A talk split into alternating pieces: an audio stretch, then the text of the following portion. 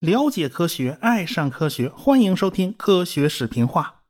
上文书咱们讲到了阿波罗十一号的登月，阿姆斯特朗和奥尔德林一前一后就踏上了月球表面。这阿姆斯特朗呢就吃亏啊，他留下的照片特别少，大概只有六张，大部分都是他给奥尔德林拍的。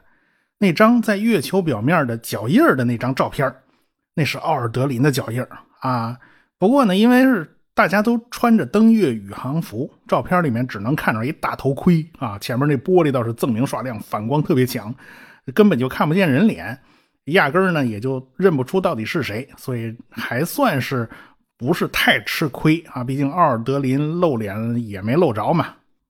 当然了，拍照片是很重要的啊，但是他俩的主要任务，的不是拍照片，而是完成科学考察工作。啊，他们带了一套月球表面试验包啊。这个阿波罗十一号配备的呢，是一个基础版的月球表面试验包，其实就是一个方盒子，上面呢伸出了一个螺旋状的天线。这天线呢是个定向天线，得对着地球的方向。这个实验包呢要在月球表面工作一段时间，因此配备了同位素电池。这个电池呢利用钚二三八的衰变放出热量来发电。美国人呢用的是热电偶来把热能转化成电能，可以提供七十瓦的电力。但是这个热电偶的效率实在是非常非常非常低。但是这东西呢简单可靠，美国人还是用了热电偶。它呢没有活动部件啊，这也就比较方便。当然你要效率高一些呢，可以采用斯特林发动机来完成热能转化成电能。不过呢，热能的利用横竖它效率高不到哪儿去。现在嘛，大部分都是采用太阳能电池板。反正呢，内太阳系这个阳光还是非常充足的。但是你要说飞到库伊伯带、飞到冥王星那儿，那阳光光照可就不灵了。那时候就得另外想办法。月面试验包呢，主要包括两个仪器，一个呢是月震仪，也就是用来探测月球上的地震。科学家们发现呢，月球上也是会发生地震的，但是因为月球很小嘛，体积越小凉的越快嘛，所以它内部基本上已经算是透心凉了，所以没有什么非常强的能量来呃产生地震。那么这个月球的地震是怎么来的呢？深层地震呢，往往来自月球表面以下七百公里，这是因为呢，月球还在被地球和太阳挤压拉伸。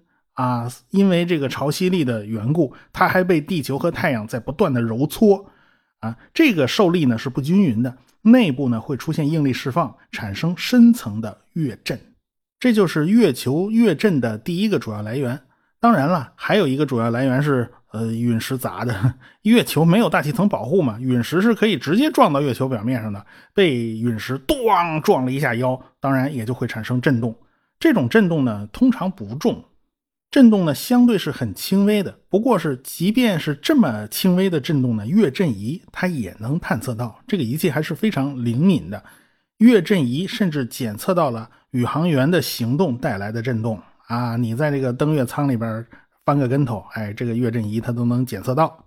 月震还有一个来源，可能大家都想不到啊，那就是光照情况的变化。你别小瞧这个光照啊，月球的昼夜交替可比地球上长多了。我们地球上是一天，可是月球上是一个月啊！这交替一次一个月时间嘛，就有一半时间是白天，一半时间是夜晚。因为这个轮换时间太长了，而且它又没有空气保温，所以它的冷热温差是可以达到两百六十度的，所以它的热胀冷缩就变得特别明显。一边受热膨胀，一边冷的跟什么似的，在那收缩，那么中间肯定会产生应力的不平衡，那么就会产生裂纹啊、震动啊，这都是。可以想象的事情，前面讲的这几种呢，它的震级都很小，但是还有一种浅层的地震就让人比较费解了，因为科学家们曾经在月球上检测到了相当于五点五级的这个地震，这规模可就不算小了。所以呢，现在有的科学家认为啊，哦，我们过去的认知可能是错的，是不是月球内部还没有完全冷却，它还有地质构造的活动呢？也就是说，它还有能力搞出一些比较大的地震。还有一个有趣的现象呢，就是说月震的余音很长。地球上震一下，噗的一声就完事儿了。月球上那月震呢，相当于当一声，那声音还挺脆的，这余音还挺长。据说啊，是因为月球上没有水，它的震动能量呢不太容易消耗掉，所以余音比较长。反正呢，月球的这个震动模式和地球上的地震呢还是不太一样啊，毕竟它们环境的差异还是比较大的。阿姆斯特朗和奥尔德林在月球上安装的另一个仪器呢，是一个激光反射器，可以利用地面上发射的激光来测量地球到月球表面的距离。地球到月亮表面之间的距离啊，其实是在慢慢拉大的。尽管目前每年只远出去三点八厘米啊，这个尺寸相对于地球和月亮之间三十八万公里的距离，已经是非常非常小的。一个值了，即便是这么小的值，我们仍然可以精确的把它测量出来。月球的远离呢，其实和地月之间的引力和潮汐作用呢是有关系的。地月系呢角动量守恒啊，地球又是不均匀的，它的自转会拉动月球的公转速度上升，公转速度抬升了一点点，那么轨道也就会升高一点点啊。经年累月的这种能量传递，月球的轨道呢？也就越来越远，越来越远了。地球的自转呢，也在变慢。毕竟呢，角动量和能量都是守恒的。一年下来，地球平均每一天被拉长了十七个微秒。我们平时工作生活可以完全不在乎这点时间，但是这点时间还是能够被测量出来的。所以呢，科学家们就推测呀，再过二十亿年啊，月球和地球将会相互锁定。也就是说，自转周期大概是四十七天左右，相互锁定呢，也就意味着月球和地球总是相互脸对脸。哎，地球上的人类看到的月亮呢，就不再移动，始终挂在某个固定的位置。同时，这也就意味着有半个地球的人类能看到月亮，那住在背面半个地球的人类就看不到月亮，除非你旅行跑到这半面来。当然，我们也不知道那个时候人类还在不在啊？二十亿很很漫长的啊。反正呢，阿波罗十一号安装的仪器就只有这么点儿，毕竟这是第一次嘛，咱就来个简易版了。当然了，宇航员肯定还是要收集样本的。你好不容易来一趟啊，这贼不走空啊，你总得带点月球表面的月壤和石头样品回家喽。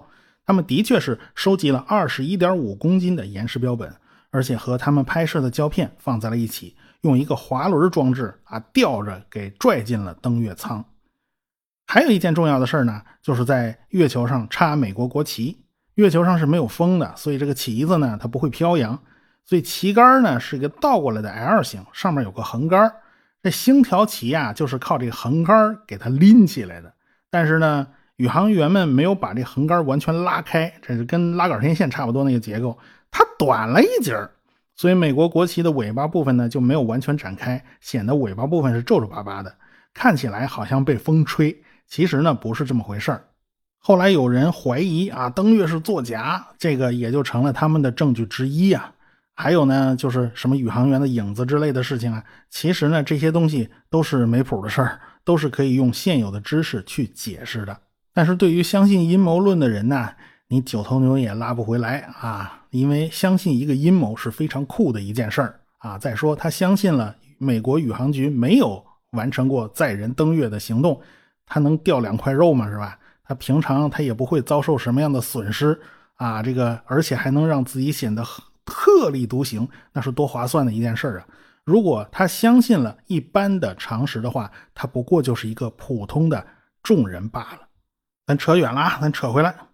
反正呢，为了节省重量，宇航员们就把不重要的东西就留在了月球表面啊。奥尔德林的鞋就留在那个月球表面了，还有专门为拍摄太空任务设计的哈苏照相机，这照相机咱也不留着了啊，咱把胶卷拿回去就完事儿。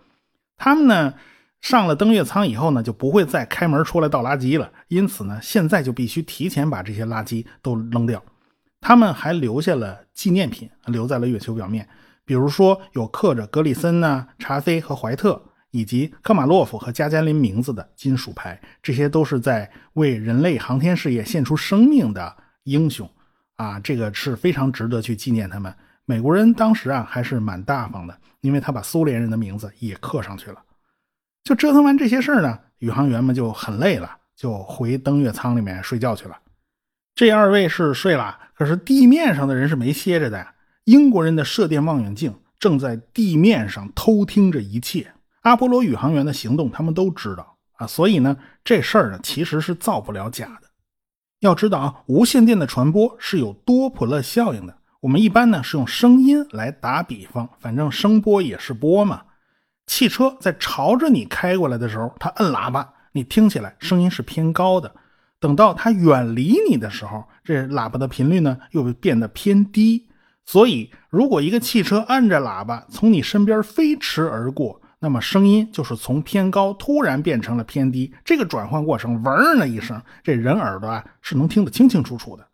所以呢，我们就知道了，只要能够测出频率偏移了多少，是正的还是负的，那就能测量出汽车的速度和运动方向。哎，而且呢，无线电波和声波都一样啊，它都是有多普勒效应的。同样呢，英国人用射电望远镜在时时刻刻监控着阿波罗飞船的一举一动。这阿姆斯特朗驾驶着登月舱在月球表面那儿找着陆点，一看，哎呀，下面全是石头，不行，咱得赶快拔起来。他蹭的一下，一脚油门，一加速上去了。然后等会儿看看啊，那边好像比较平坦，可以降下去，再减速下去，慢慢慢慢往下落。哎，这时候他的这种过程，在英国人的纸带上就画出了一系列非常尖锐的波形。一看他噌，速度上去了；一看，忽然一会儿速度下来了，然后过一会儿一脚油门，这速度又上去了。到了最后一看，这个曲线变得非常非常平稳，它不再有频繁的加减速。这说明什么呢？这说明登月舱已经落了地了。这时候登月舱是和月球保持相同的速度。月球的速度，它可不能随便的来回变哦，它不会一脚油门一脚刹车呀，它是稳定的。所以英国人就判断美国人已经成功的登月了。英国人可不仅仅是在听美国人的无线电信号，他们也在监视苏联人的月球十五号。英国人这时候突然察觉到苏联的月球十五号的信号出现了异常，这个探测器的速度开始出现了变化，说明什么呢？就说明苏联人在操控这个飞行器在降低轨道，看来他打算下去啊，他打算着陆。但是过了一段时间，这个信号突然中断了，而且在信号中断之前，它的速度是四百八十公里每小时。哦，这么快的速度，然后你突然停了，刹车了，这完全不像是在登月呀，这明显就是撞上去了嘛。这个月球十五号究竟怎么了呢？这个苏联人呢，他死活不肯说清楚了，他永远是含含糊糊的。他们就一直强调啊，这都是我们原先的安排，正常的流程。原来我们就是打算撞月球一下，砰嚓一下拍在那儿算完事了。大家怎么都不信呢？哦，你千里迢迢发了一个重达五点八吨的探测器，你飞过去了。这五点八吨呢，上面得带多少仪器啊？这些仪器要是全部发挥作用的话，你得在。月球旁边，你绕多少天呢？你这刚绕了几天呢？你就啪嚓一声给拍到月球上了，你怎么这么不心疼啊？当然了，现在我们已经知道了，苏联人是在延迟了十八个小时之后，指挥月球十五号打开反推发动机，然后开始减速，哎，然后进入了下降轨道。他们肯定是想登月的，但是在四分钟之后，月球十五号的这个信号就突然消失了。这个时候，它距离月球表面的距离大概是三公里。后来呢，俄国人自己解释：“我们出门撞山了，行吗？我们算错了位置嘛，咔砰一下撞到一山头上了。所以啊，这个撞毁的时候，离月球表面的高度还有三公里呢。但是在威海这片地方，算是一个非常平坦的区域了。那么大一片平地，你不降，非要往盆地边缘的山上撞。”你这说不通啊！你规划线路的时候，你数黄花鱼的，你怎么就非要溜边呢？你这，你不会大大方方往中间落呀？所以呢，后来又出现了另外一种解释，那就是有可能因为苏联选定的月球十五号降落的地点威海，它下边有个质量流，在这片区域里面，月球的引力它有少许的不同，这点不同呢，就导致了传感器出现了偏差。这个月球十五号以为自己离地面还远着呢，其实已经很近了。结果啪嚓一下子拍上去了。美国人呢，当时也在密切监视着月球十五号的行为，因为他们也怕呀，万一啊这个月球十五号图谋不轨，要对阿波罗怎么地啊？这个双方离得还比较近，他不得不防嘛。但是美国人发现呢，月球十五号这个操控好像有点不灵，你这个俯仰轴的转动你怎么转不了呢？这是美国人的发现。不过后来美国人写的报告呢一直是机密，也没有披露他们到底发现了什么，所以这件事儿呢就成了公说公有理，婆说婆有理了，就成了罗生门了。总之啊，苏联这次挣面子的工程以失败而告终了。其实呢，即便是按照他们原来的计划，一切都顺利啊，没有耽误那十八个钟头。月球十五号的返回舱也仍然会落后于阿波罗飞船，也就是说，无论如何是没有办法抢在美国人之前回来的，除非美国人出了问题、出了错啊，苏联人才有这个机会。但是寄希望于对手出错，这本身就是自信心不足的表现嘛。就在月球十五号坠毁以后两小时。鹰号登月舱开启了回家之旅，咱就打道回府了啊！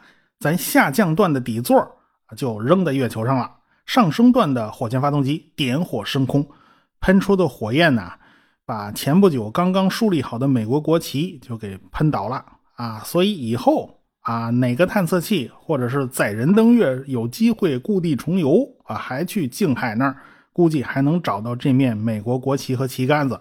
但是这并不是立着的，是躺着的。而你要是不知道这段历史呢，你就会纳闷这谁把星条旗给拔了呢？其实没人拔，这是被火箭的气流给吹倒的。这个登月舱的上升段呢，只有两吨燃料，因此呢，根本就不够飞回地球的，所以必须和在太空里转圈圈的哥伦比亚号指令舱对接。这个对接过程呢，也是不轻松的，要前前后后花四个小时时间。首先呢。哥伦比亚号要完成变轨，那指令舱要恰好经过登月舱上空才行啊！你这离着八丈远，这不行啊！而且双方要配合好，估算着哥伦比亚号到达时间啊，你都快到了，然后这边地面上这登月舱起飞，起飞以后大概七分钟，这个上升段就能进入近月点十七公里、远月点八十四公里的一个椭圆轨道，然后呢是在登月舱。运转到达轨道的远月点的时候，这时候开发动机推一把，这个时候开机推一把，会把这个轨道近月点的高度提高。这近月点高度一提高，拉到跟远月点一致的时候，这个轨道就从一个椭圆形拉成了一个圆形。这个时候呢，它的轨道高度大概是八十几公里。哥伦比亚号指令舱的轨道高度呢，大概在一百公里左右。鹰号的轨道和哥伦比亚号的轨道是在同一个平面上的，但是鹰号在内圈，哥伦比亚号在外圈。然后呢，大家就这么滑行了四十分钟以后，就做好一切准备了。这时候，鹰号再次开启了发动机，在升高自己的轨道，开始就切入外圈，为最后的汇合做好准备。这个过程啊，实际上是很费劲的，所以宇航员们都是非常疲劳的。指令舱里的柯林斯呢，他也没有闲着，他要用一架六分仪来时时刻刻观察鹰号的位置，而且他要把观测数据报告给地面。而且呢，他们有时候是在月球背面，和地面还联系不上，就一切只能靠他们三个在太空里面自己做协同了。柯林斯就看着这个鹰号登月舱在逐渐逐渐的靠近自己，慢慢越靠越近。这个时候呢，是阿姆斯特朗操纵鹰号进行对接。不过呢，为了避免阳光直射刺眼呢，这阿姆斯特朗就改变了在地面上制定的对接方案。最后呢，机构出了问题，所以阿姆斯特朗就不得不开启了辅助对接装置。这个辅助对接装置的设计上可能有点问题。当鹰号和哥伦比亚号接近以后呢？这个辅助登月装置自己觉得不对劲啊，也不知道他从哪儿觉得不对劲，他还想再调整调整，结果呢，这一调整就造成了登月舱的大幅度扭动。好在双方的距离已经非常近了，八秒钟之后啊，这个对接装置的插头就咔砰一下插在插座里面了，这一插进去，辅助动力装置也就停工了啊，就没你事了，就歇菜了。登月舱到这个时候才不扭了，和。指令舱牢牢地结合在了一起。后来呢，阿姆斯特朗回去以后啊，为此还做了好几次检查啊，以后的宇航员呢，全都避免出现这个问题。双方对约以后呢，登月舱和指令舱要实现气压平衡，如果不平衡的话，你连门都打不开。这时候呢，阿姆斯特朗和奥尔德林已经把登月舱里边那个门呐已经打开了。他俩呢就在这儿开始掸扫尘土啊，就是把身上沾的月球上的尘土啊，上上下下全都给清理一遍，清理干净了。咱不能把这些尘土带回到指令舱里面。然后清干净以后，他才进了指令舱。不光是人要过去啊，还得把东西全都搬过去呢。你不是在月球表面采了二十一点五公斤的这种岩石标本吗？是吧？你还拍了那么多胶卷呢，你这些东西都要带到指令舱里面。指令舱里面有一些废物呢，就扔到登月舱里面了。因为登月舱最后是要被抛弃的，所以这时候的登月舱就已经成了一个大号的垃圾袋了。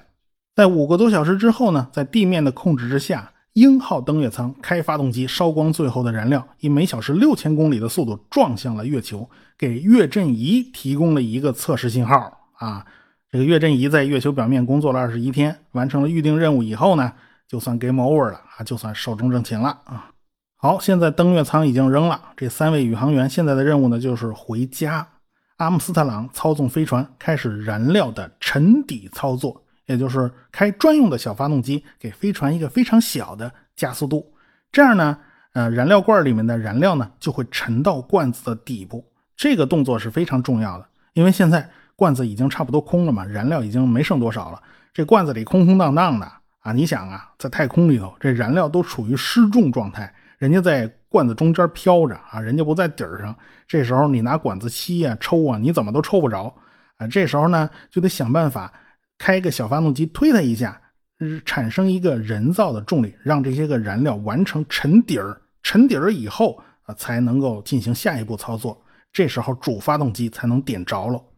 服务舱上的主发动机推了两分半钟，这时候飞船就已经加速到了一千公里每小时。